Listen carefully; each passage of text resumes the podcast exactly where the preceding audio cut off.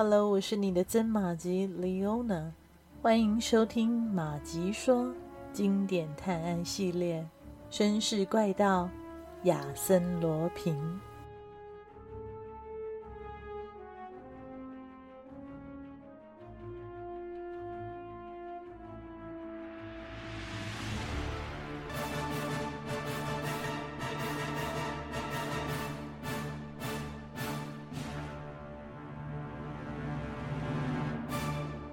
上尉，亚森罗平说：“您得承认啊，您干了两件漂亮的蠢事啊！”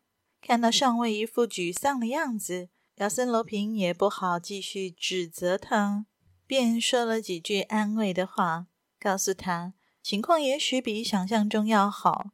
如果没有估计错，西蒙把克拉丽劫持到了河滩，企图弄上船去，却被亚邦发现了，于是。发生了打斗，那个女人当了西蒙的代罪羔羊，死在亚邦的铁拳下，而西蒙则借机带着克拉丽逃掉了。亚邦可能受了伤，但他一定是得知了西蒙会到什么地方，就跟着追去了。看，您走后，我发现了这个。亚森罗平把一张名片递给了上尉，这是亚邦别在窗帘上的。吉马德街十八号，阿美代瓦神罗。吉马德街离这里很近的。他们迅速出发了。汽车开到了吉马德街，这是帕西区的一条小街。十八号是一栋老建筑的大宅院。他们按了门铃，这时候已经是凌晨两点钟了。他们告诉看门人，想找阿玛代瓦神罗先生。不料看门人说自己就是。亚瑟罗平出示了一个类似奖章的东西，说自己是警方派来的，然后以最严厉的语调问他是否知道西蒙迪奥多斯基在哪里。看门人一愣，说道：“要害他吗？如果要害他，那就别问我。”我宁死也不愿意伤害西蒙先生，他是好人。亚森罗平的语气缓和下来，解释说他们是来帮助西蒙的。瓦神罗先生点点头，大声说道：“啊，西蒙先生真的有事吗？怪不得啊，我从来没见过他这样激动不安。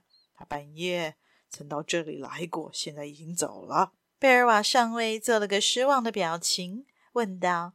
他是不是留下一个人在这儿？没有，但他想带一个人来，一位女士吗？瓦神罗先生犹豫了。哎呀，我们知道啊。亚森罗平说：“西蒙迪奥多斯基想把一位他最尊敬的女士藏在某一个地方，也就是埃塞雷斯夫人银行家的遗孀。西蒙在他家担任秘书工作。”因为埃塞雷斯夫人受到迫害，他想保护她免遭敌人的毒手。我们呢，就是来帮助他们两人的，所以请求您。那好，瓦神罗先生完全放心了。我认识西蒙先生很多年了，他给我钱，让我有了这份工作，还经常到我这儿来聊天，是一个了不起的人，做了很多的好事啊。刚才他还冒着生命危险救艾塞雷斯夫人，他跟我说会马上带夫人来的，可是一直没回来。我有多担心呐！会不会是跟踪他的人袭击了他？要不就是夫人？难道夫人遭遇到了不测吗？您说什么？遭遇不测？是啊，西蒙先生告诉我要一起到那边去找他。他说：“夫人被放在一个洞里，两三个钟头还可以，但时间长了，她可能会被闷死啊。”贝尔瓦上尉不由自主的失去了控制，一想到克拉丽濒临死亡，他就心慌意乱，魂不守舍，还摇着瓦什罗先生的肩膀，朝他发泄自己的愤怒。可恶的家伙，我不会饶了他！看门人后悔了，他坚决且镇定地说。你们欺骗了我，先生们！你们都是西蒙先生的敌人！我不会再告诉你们任何一句话了。巴特里斯·贝尔瓦怒火中烧，拔出手枪对着他：“你不说，我我数到三。如果你不说，你就会知道贝尔瓦上尉不是好惹的。看门人瑟瑟发抖，他看着上尉的表情，仿佛是某件事扭转了局势。贝尔瓦上尉，您说什么？您是贝尔瓦上尉？看门人颤抖着问。当然，巴特里斯·贝尔瓦。您是巴特里斯·贝尔瓦，您怎么能把西蒙先生当成你的敌人呢？不不不，这不可能！您不知道自己在做什么，杀死西蒙！您，您是他的儿子啊！巴特里斯愤怒不已，大声的斥责他说：“我是西蒙的儿子？你胡说八道！你想救他？哈，你可真是烂好人！你根本不知道他有多卑鄙啊！”亚森罗平一直静静地听着，他示意巴特里斯安静一些，并说：“上尉，请允许我把这件事弄明白好吗？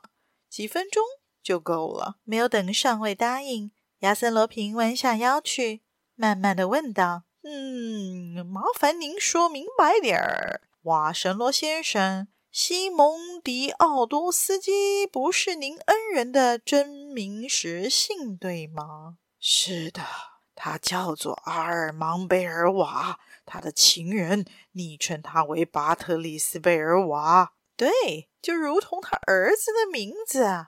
而这个阿尔芒贝尔瓦和他的情人克拉丽同时死于一个凶手之手，对吗？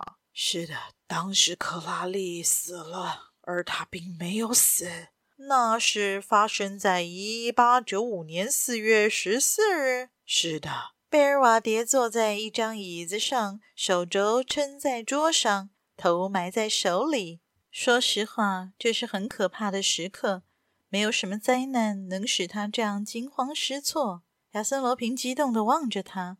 然后对看门人说：“瓦神罗先生，请简单说说一八九五年四月十四日所发生的事情吧。”啊，一八九五年时，我还在棺材店里当伙计。四月十四日那天，有人在我们那里订做了两口棺材。我和一个伙计把棺材送到雷诺瓦街的一间小屋，将那里的两具尸体装进去。十一点的时候，老板把我一个人留下来。就在我要钉上钉子时，一件事情发生了。那具男尸动了动，我吓得说不出话来，只能呆呆地看着他慢慢地醒来。他睁开眼睛的第一句话就是：“他死了，对吗？”然后让我不要告诉任何人。我答应了。他爬起来，俯身去看另一口棺材，亲吻、拥抱了那具女尸很多次。他对他说：“我要为你报仇，我将终身为你报仇，我将终身为报仇而献身。因此，我将按照你的意愿，让我们的孩子结合。”接着，他让我帮他把克拉丽的尸体抬出来，放到隔壁的小房间里，又到花园里抬了几块大石头，放进棺材，以替代两具尸体。弄好后，我钉上棺材，叫醒修女，就回去了。隔天早上，送葬的人就抬走了棺材。贝尔瓦松开手，失神地望着亚森·罗平和看门人，然后问道：“那坟墓呢？两具尸体安葬在被谋杀的小屋旁的那墓地呢？碑上还有文字。那是阿尔芒先生要求我这么做的。”当时我住在那屋子的顶楼上，他为他租了一套房子，他以西蒙迪奥多斯基的名义偷偷地住在那里，并买回了小屋。我想，可能是绝望使他心里失去了平衡，他把他们两人的名字写在各个地方：坟墓上、墙上、树上，甚至花坛上。他这样做是增强为死者复仇的决心，也是为了他的儿子和他的女儿。贝尔瓦以一种无法置信的声音喊道：“不，不可能！如果你说的都是真的，他怎么会把我和克拉丽引到小屋里，企图像别人杀害我们的父母那样杀害我们？他只是想让你们结合在一起。荒唐！结合在死亡中吗？”他那是强盗，他是强盗，他是恶魔！上尉痛恨地说着。他是世界上最诚实的人，先生。他是您的父亲。贝尔瓦忍不住跳了起来，大声吼道：“证据！给我证据！”老人没有再说话，他把手伸向书桌，从抽屉里拿出一叠纸来。您认识您父亲的笔记吧？您在英国念书的那段时间，他给您写过信，看看吧。这是他写给我的信。您的名字在信中出现上百次，还有克拉丽，他牵挂着您的生活、课业、工作。他让记者给您拍照片，甚至亲自跑到萨洛尼卡给克拉丽拍照。在信里，你会看到他对埃塞雷斯的仇恨和他的复仇计划。老人把信摆在贝尔瓦的眼前，他一眼就认出了父亲的笔迹，于是飞快地读着。瓦什罗先生问：“你还有怀疑吗？”贝尔瓦用拳头敲打着自己的头，满脸痛苦地说：“可是，在小屋里，我亲眼看见他的头出现在天窗上，他的眼睛里只有仇恨的。那一定是您的幻觉啊！”老人反驳说：“或许，或许是疯了。”贝尔瓦喃喃地说，气得用力敲桌子：“这。”不是真的，这个人不是我父亲，不，他他是一个恶棍呐！他在室内踱了几步，然后在亚森罗平跟前停下，断断续续地说：“我们走吧，我可能也疯了。我们走，克拉丽还处在危险之中。”贝尔瓦像喝醉了酒似的挽着亚森罗平出了门。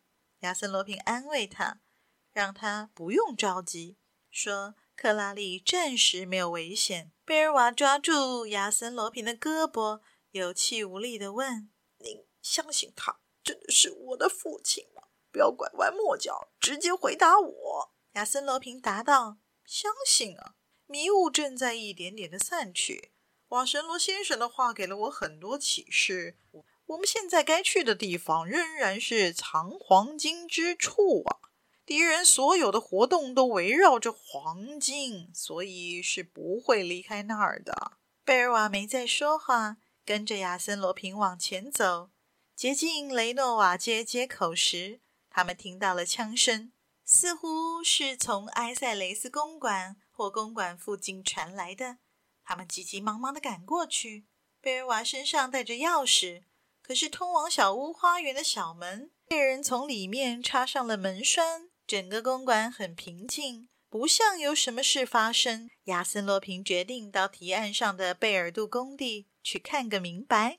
天蒙蒙的亮了，堤岸上还没有人，贝尔杜工地也没有什么异样。亚森·罗平重新回到小屋花园，与贝尔瓦会合。